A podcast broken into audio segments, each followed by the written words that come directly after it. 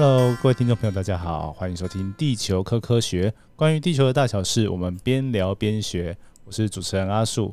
那今天我们又要来跟我们的老朋友 聊天了，就是不会人。嗨，大家好。哎，我们现在用尝试用一种 Google Meet，但是他那边也侧录的方式，我们看看效果如何。对，因为妙哎。对，因为最近我又开始跟一些朋友啊，用那个 Google Meet 的方式来录啊，因为大家都是。没办法见面嘛，就是即使邀请到人也是很难见面的，对吧？那这个 Meet 呢，这个方式我觉得 有一个缺点，就是声音感觉会失真，就是大家在视讯啊，或者是上课好像都会有这种感觉嘛，对吧？还有就是我现在没有办法直接跟你眼神交换，我们现在谁该讲话谁不要讲话，就看着荧幕，对不对？有一点延迟哦啊，所以我们现在就是我等一下打怕就是。转头看的那个镜头的时候，你就知道换你讲话。哦，好，OK，这样好像还不错。好，OK，这样还不错。好，对，这是给大家一个全新的体验。然后今天我们要来聊一个，我觉得跟疫情有些关系啊。不如我们先来，就是我觉得大家现在疫情那么严重，应该开口闭口见面都会讲一下了。你身边会这样吗？有人这样吗？好，你身边有人会讲，就是会讲说啊，疫情怎么样怎样的。还是不就一定一一直一天到晚在讲，但是政治的口水居多了，那个 真的。真正的讨论很少，因为真正的那个复杂度其实嗯。蛮高的，对，所以大家就比较不会讨论专业的东西，都啊都在讲政都是政治口水居多。家人会关心你吗？家人就是家人。对啊，就关心现在的状况对，因为毕竟我住万华，他们蛮担心的。对，我也觉得有点要关心，因为你现在还是需要有时候去上班吧。对，但还好我是哦，我的上班地点离万华很近，所以我是走路上班没有关系。那好像反正应该也没有什么接触到什么，对啊，因为没有你不用坐大众运输嘛，对啊，对对对对对，对啊，所以也还好。对，好，那对啊，那我在最近之前的节目啊，有讲过那个，就是之前有那个校正回归之乱了，现在可能就没那么红了。就我们播出的时候，应该。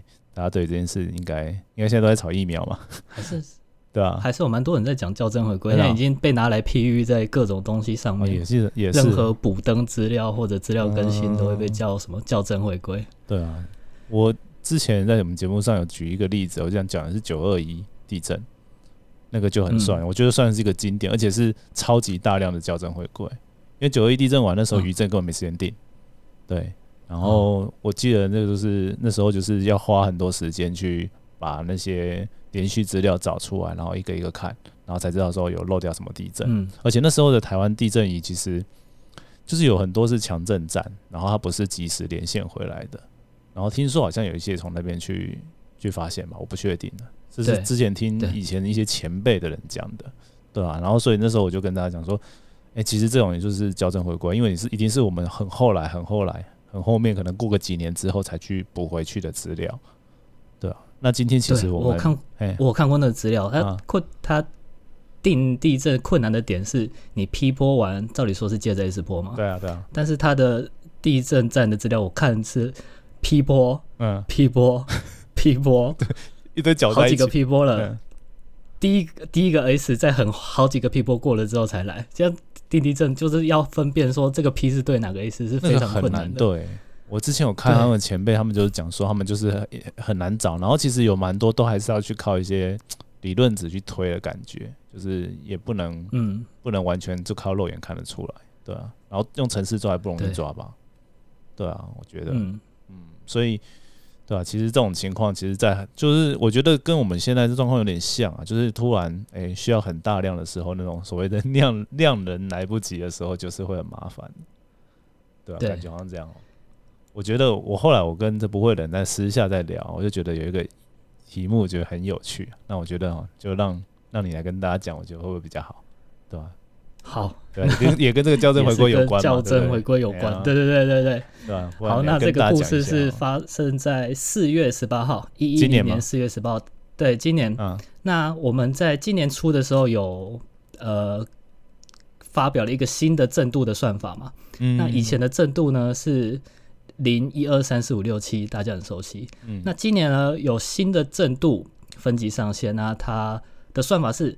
正度零一二三四五弱五强，对，六弱，六强，七，嗯，好，总共分成十级。对，那从震度分级上线之后呢，目前的最大震度是发生在四月十八号，今年四月十八号的一个花莲的地震。嗯，那它的最大震度是六弱，那是目前最新的记录。对对对。嗯。但是呢，在前一阵子，呃，这个地震资料被悄悄的改成这。这这一起地震啊，它的最大震度已经被修成五强了，也就是说，呃，新的震度发表以来啊，嗯，六弱还还未出现过，被被没收了，被没收了，对对对，被没收了全雷打之类的，对对对，被没收，本来以为有啊，然后后来发现是没有。哦，那为什么会发生这种情况？是因为嗯，地震的观测呢，它并不是直接观测震源，嗯，就是。对，因为它在很深很深的地底下。对啊。那地震仪它观测什么？它观测的是地表的震动和晃动，它没有办法观测这么深的地方。换个方式讲，是不是它就是间接？就地震仪永远都是间接资料嘛？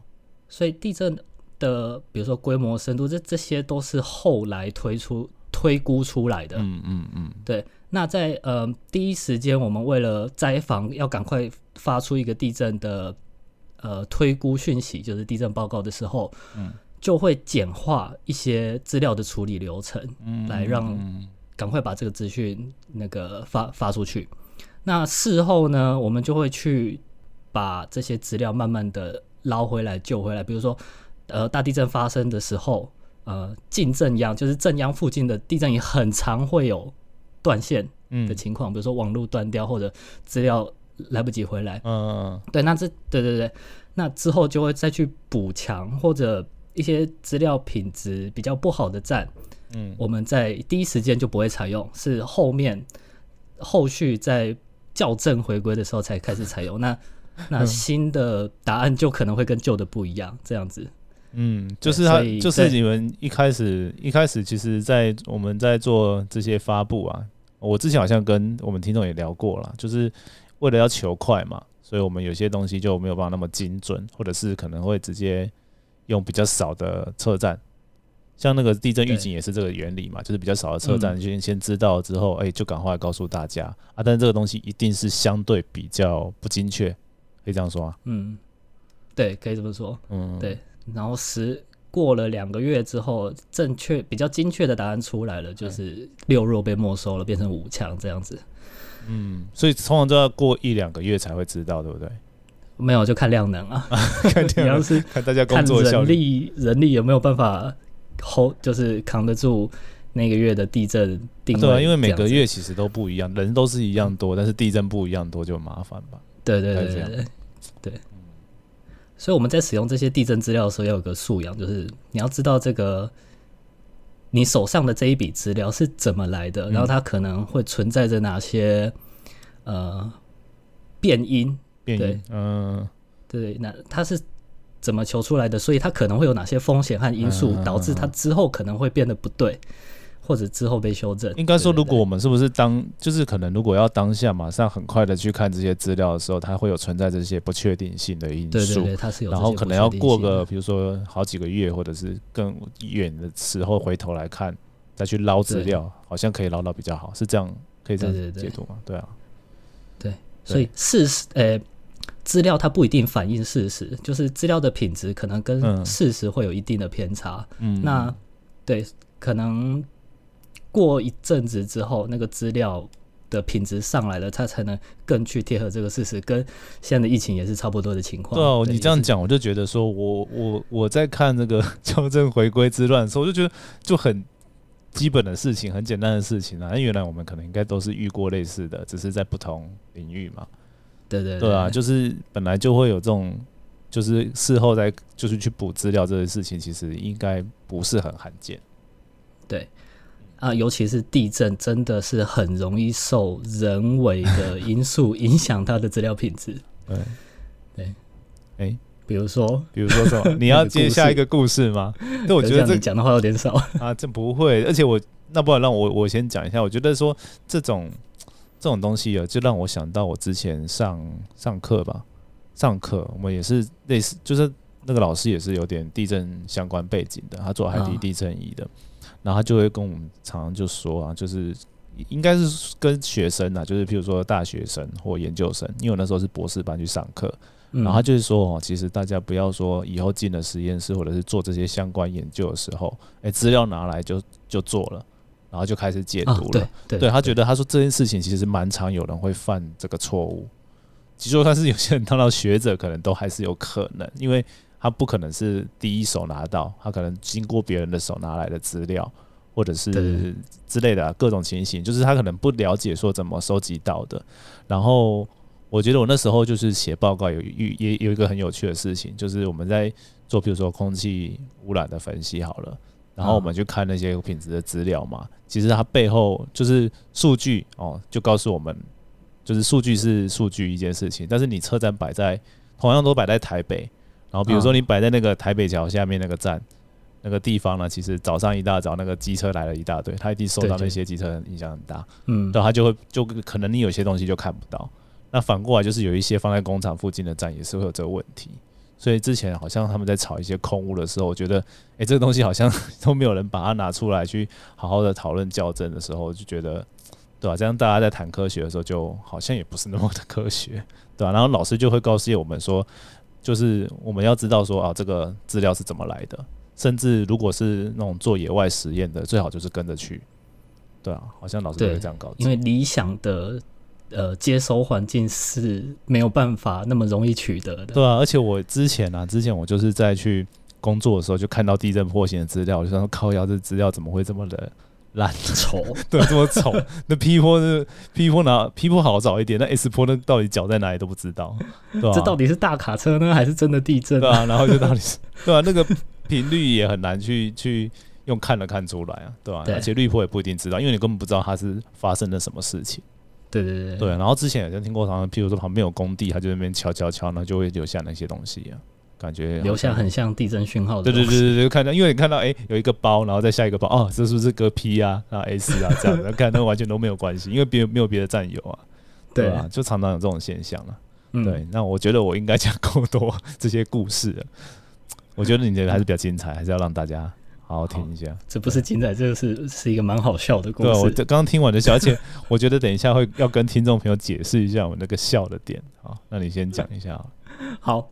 那事情是发生在去年还是前年呢？那国外啊，有个学者，他利用台湾的地震啊时序资料来做研究，就是研究呃什么时候地震比较多，什么时候地震比较少。那他有注意到几个很特别的点啊，台湾因为地下人丑的关系，嗯，他注意到第一，白天的地震比较少。哎，晚上的地震比较多，白天地震比较少，晚上比较多，所以都是下班之后才发生地震。对，下班之后这个这个早年好像有一个有一个乡野传说在那个媒体那边传呢，好像有，就是郭前主任 受访问的时候，好像就有人问过他这个问题。我记得好像没有，他没有说什么，是记者好像就有人发现到说是不是，因为他们是都看到有感的啦，都好像是下班之后比较多。晚上比较多，那 PTT 也很常有人说，哎，为什么大地震或者地震都是晚上？哎呀，都是晚上。这个乡野传说让我想，你刚刚讲的这个东西就让我想到这件事情。然后后来讲起来好像没什么没什么道理，因为好像那时候我听到，不管是郭前主任还是有一些科学家在解释这件事情的时候，都把它导向说，因为下班的时间，因为上班只有八八九个小时嘛，对，剩下都是下班时间，啊，时间比较多，当然比较多。哦，有道理，哎，就是这样子回，直接回过去了。但是你今天这样讲，感觉好像不是这样的事情，对不对？好，那是为什么晚上的地震会比较多呢？嗯，原因是因为台湾刚提到台湾地下人稠，对，所以白天的时候地震站站的资料收到了很多杂讯，就是大家。来来往往，工地在施工，车子开来开去，所以地震站会有很多杂讯。那一些比较小的地震就感觉不到。嗯嗯。那晚上呢，大家都休息了，车子不开了，人也躺到床上了。这个时候有地震的时候。哎，就非常安静，就是周遭没有什么噪音，那地震站就可以收到一些很小很小的地震，也可以收录起来，所以就变成晚上的地震多很多。那我这里我这我也是觉得，为什么大家觉得晚上地震那么多？因为晚上你就躺在床上啊，很小的地震你就有感觉吗？就你比较 sensitive，然后就会觉得哎，更有地震这样。对啊，啊，白天常常会有地震的，我不知道，我刚刚在开车，常会有这种情况。对啊，会啊，会啊，会啊。对对对，那这也是呃这个学者的第一个发现。嗯，好，第二个发现，他发现 每四分钟，每四分钟台湾地震，嗯，台湾的地震会变少一次，变少一次。对，然后他发他呃他有这个超级大发现之后，就来台湾拜访，想要研究。发生的原因，他觉得他是不是有在想说，这个跟什么所谓的他们现在很流行长微震的 tremor 有有类似吗？或者蠢蠢欲动或怎么样？地震的心跳，每四分钟休息一次之类的。对，哦，好，那最后呢？他发现为什么呢？嗯，因为呃，现在地震的侦测啊，虽然很多都靠 AI 和自动侦测，但是呃，AI 在非常小的地震的时候，它是侦测不到的，它表现的没那么好。或者一些奇怪的地震波形，嗯，都是靠人去看的，嗯，对，因为现在人辨识地震的能力目前还是比 AI 和自动定位好，就是经验法则，我们用肉眼去看的那个东西还是比 AI 好，因为 AI 可能还没有训练到看的很细细很小了，就是大地震他们可能 AI 可能很快的就可以抓到，但是太小它就不容易嘛。那那个人去看的那个画面呢？嗯，是每四分钟一个 window，不行。好，这我很不容易让你讲出来，因为我刚要一直要忍住这个笑，因为我觉得是要四分钟，我也知道是每四分钟一个 window，这个这个问题问题点存在了。对，好，那我们是怎么监测地震呢？就是好，呃，两点整到两点四分，我看有没有地震，然后有把它挑出来。好，那看两点四分到两点八分有没有地震呢？有，把它调出来。对，那如果呢，这个地震，嗯，它的头尾刚好跨 window 的，嗯，可能就会漏掉，就会漏死掉对对对对，有可能。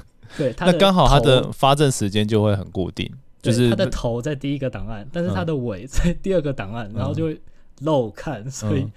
台湾的地震确实每四分钟会变少一次，但是是是这种人为的因素。这我觉得拿一个东西来比喻很好哎。我你刚刚讲，我想起来就是就是我们在比如说演奏乐器或者在怎么样的时候，你不是很熟悉那乐谱嘛，啊，你要翻页嘛，所以你可能翻页的时候，如果技术不是那么好，就会漏几个音嘛。好像跟那种感觉是感一样嘛，就是哎翻页的时候，翻页的时候少唱一个一两个字这样子，然后漏几个音音的感觉。然后现在我们在。就是怎么讲，用能力去看一些地震资料，因为你不可能不，我们不可能不分页嘛。就是你可能一分钟也是，四分钟也是啊，十分钟也是，但总是会有这个现象出现。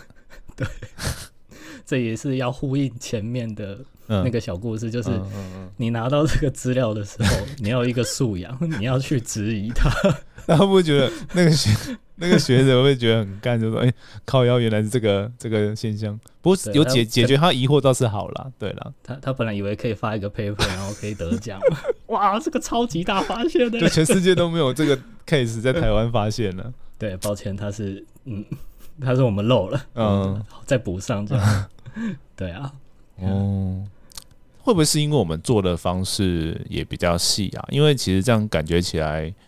因为像有些国外国，他们的国家比较就是国土比较大嘛，然后好像他要这么细的去看每个地震，应该也不容易吧？我猜想，对啊，因为不管是像日本都很长嘛，然后像就除非把它切的很小的区域，然后很密集的去看，才会才会出现这个问题啊。所以啊，的确的确在国外可能这个不是很常见，因为台湾的观测网。呃，范围够小，嘿，你请一个人在那边看，不算是一件很累的事情。对啊，对啊，对啊。但是如果你国土很大，然后你这边看，对啊，我就想说，全部挑出来也太累了。你看，这如果在 USG 是干这种事情，这谁谁要做这件事情？不可能啊，对吧？那那么多地震，嗯嗯，而且我们的地震站也特别密啊，对对，那个世界台湾是世界上地震仪。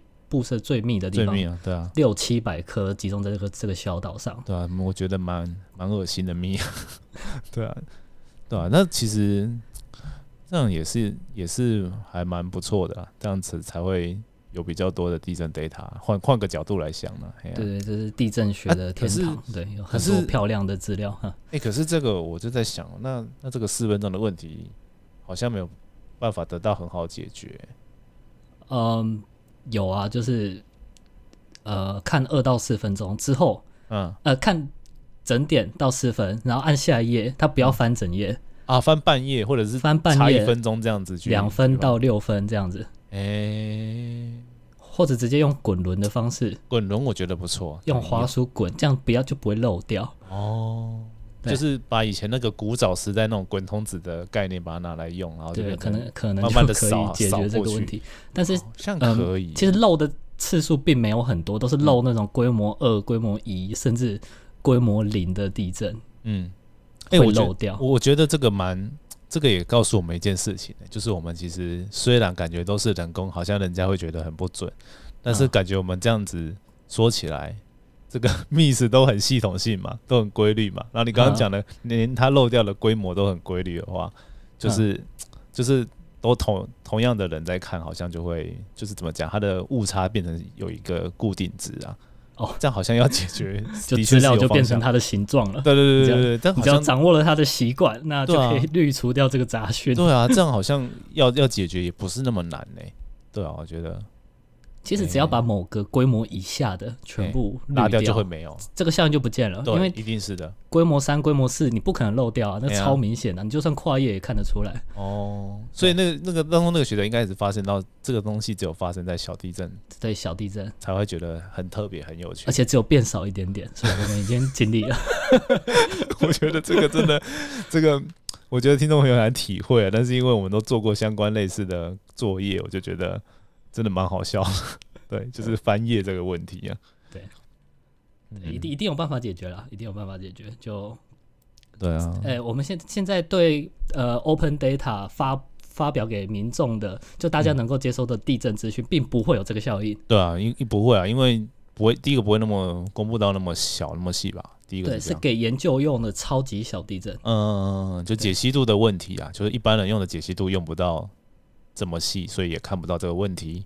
但是专业很专业的研究者在用的时候，就会给他哦所有的 data。对啊，包括规模零的地震哦，请问考考大家，规模零，规模零是什么概念呢？我不知道大家知不知道哎。好，那要要当回家作业，规模零有几焦耳？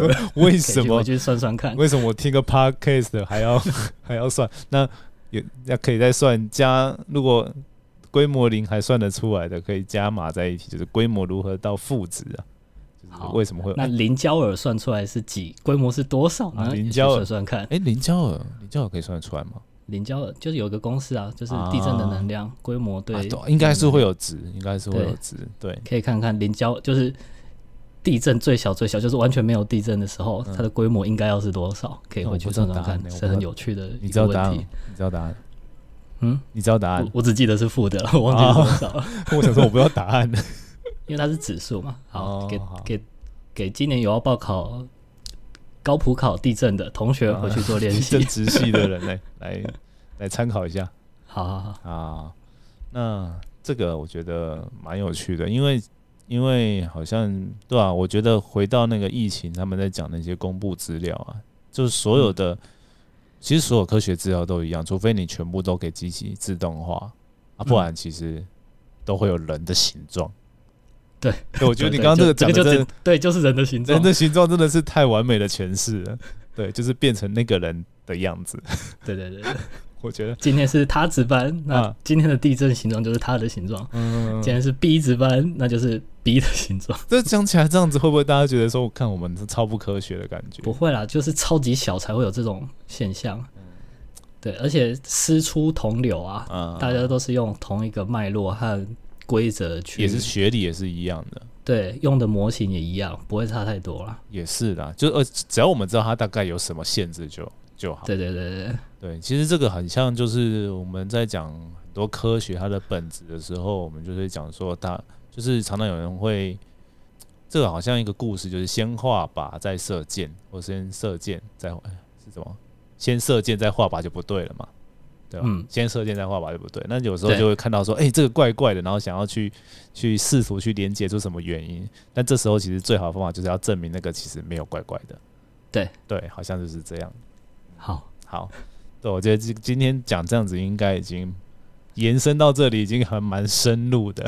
虽然这故事是蛮有趣的，对啊，但是就给大家一些参考了。然后这个故事啊，其实跟最近一件可能大家，因为大家可能比较关心疫情，他就不会关心到这个跟地科或气气象界有关的大事，这算大事吗？你觉得？很大，很大多别的科系的朋友都在分享啊。对啊，我觉得这个事情很大，所以我们觉得可以借这个机会稍微简单的聊一下。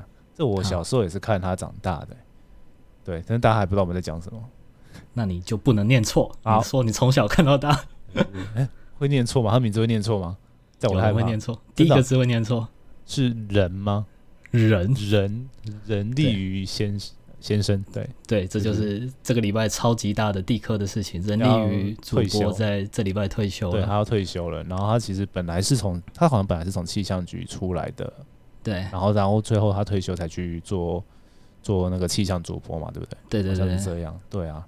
那我记得我在前几年也也常常看他去气象局帮一些就是播报员去上课，预报员啊，预报员上课。我我我不知道。对，我之前呢，就是那我我我们年代两之前有路过气象局的时候。对啊，之前我在气象局里面看过他，哎，哦，对啊，然后就看到他本，然后好像去上课吧，因为他其实我觉得他是一个蛮厉害的主播啊，因为他其实跟现在很多很多的养成不太一样，因为很少是直接这样气象局出来的。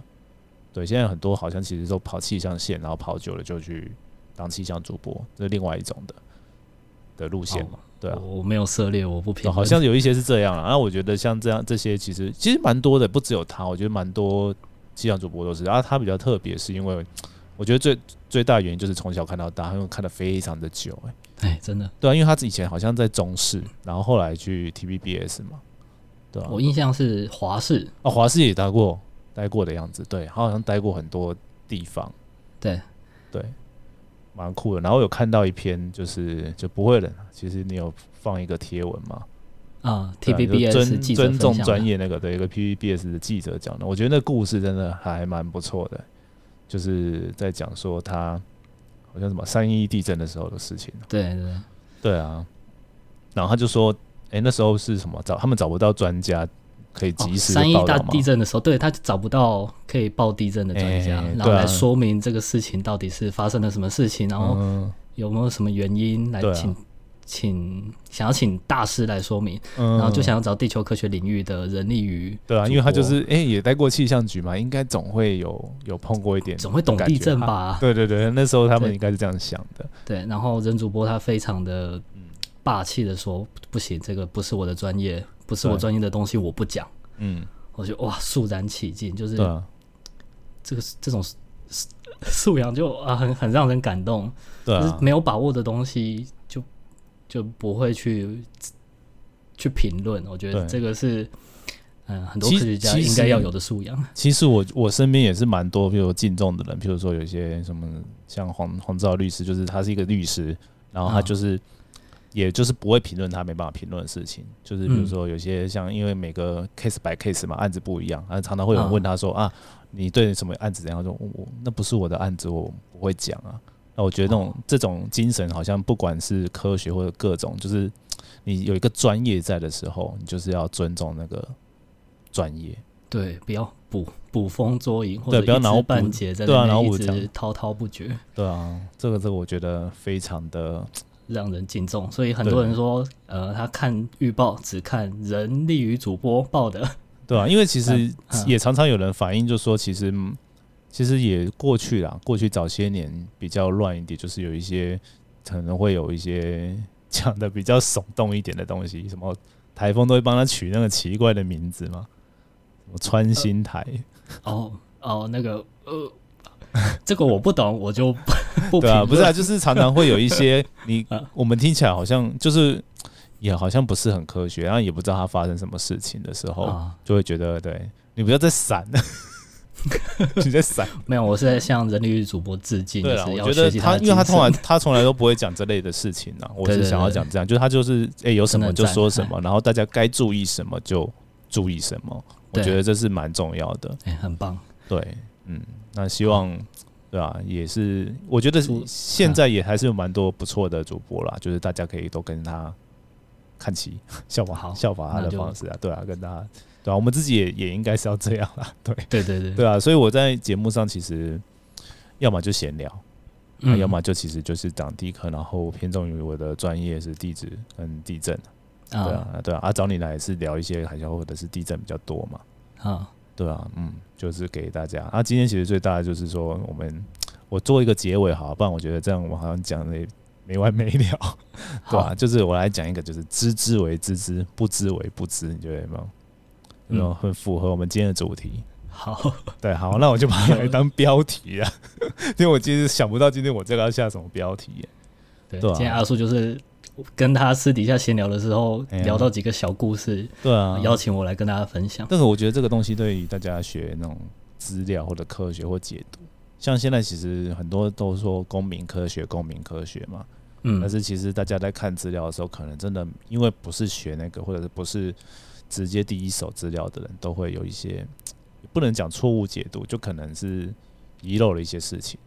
嗯，有个笑话是这样啊，哎，什么？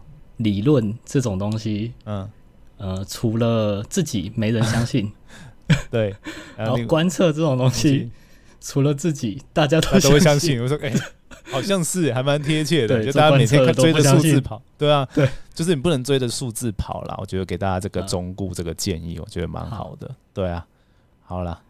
啊，刚那个是陈，哎，好像中央大学陈文平老师吧？对，好像他在脸书上 po 的，我看到的。对对对，看到会笑死，我真的也不相信我的观测资料。对啊，真的啊。好，好了，那就到这样子。那我们要祝福人力与主播退休愉快。对，OK OK，好了，那我们就跟大家说拜拜了，拜拜。